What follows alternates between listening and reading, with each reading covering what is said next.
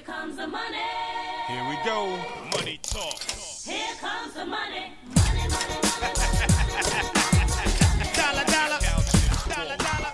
Seja muito bem-vindo. Este é mais um episódio do podcast do portal Finanças Inteligentes. Este podcast é feito em parceria com o grupo de líderes empresariais do estado de Santa Catarina. Hoje é sexta-feira, dia 16 de abril de 2021. Eu sou Victor Silvestre, assessor de investimentos, e vim aqui lhe trazer o resumo do mercado. Nesta semana, o nosso índice Bovespa fechou com uma forte alta de 2,9%, sendo cotado aos 121.113 pontos. Já o IFIX, o índice dos fundos imobiliários, fechou no 0 a 0 aos 2.847 pontos. E lá nos Estados Unidos, o S&P 500 fechou na mais nova alta histórica aos 4.185 pontos, representando uma alta de 1,4%. Smelling fresh and O dólar comercial fechou em uma pequena queda de 1,5% aos R$ 5,58.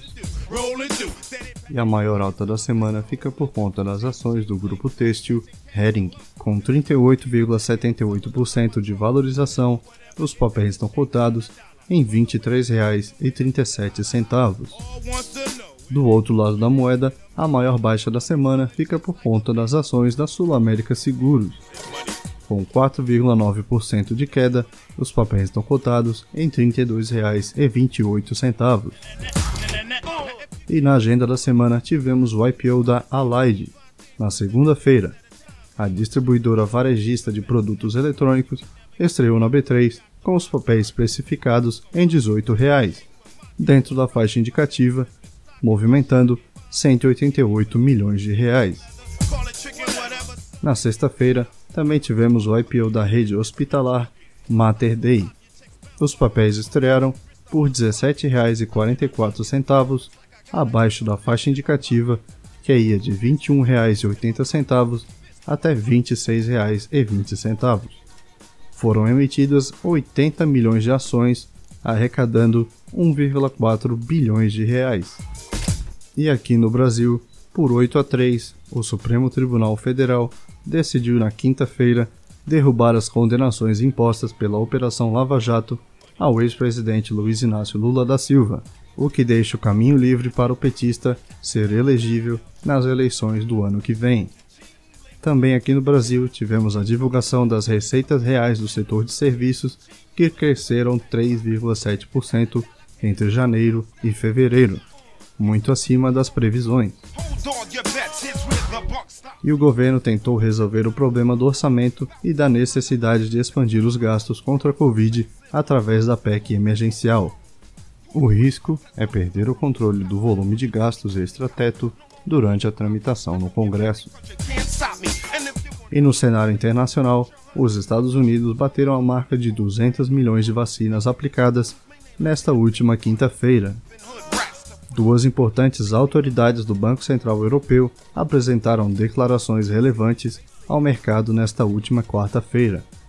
O impacto persistente do coronavírus impondo uma terceira onda de infecções a vários países da região europeia, juntamente com as mutações do vírus, bem como atraso nas campanhas de vacinação, exige a continuação da resposta firme e acomodatícia por parte do Banco Central.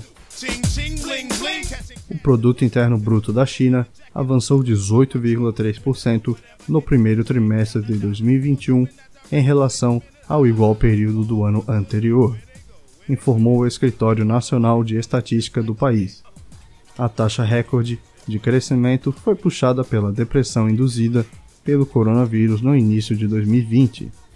E no panorama para a semana que vem, teremos na segunda-feira o Boletim Focus e na quinta-feira a decisão da taxa de juros lá na região europeia. E estes foram os destaques para esta semana. Nos siga nas redes sociais no arroba Finanças Inteligentes. Acesse o nosso portal no finançasinteligentes.com.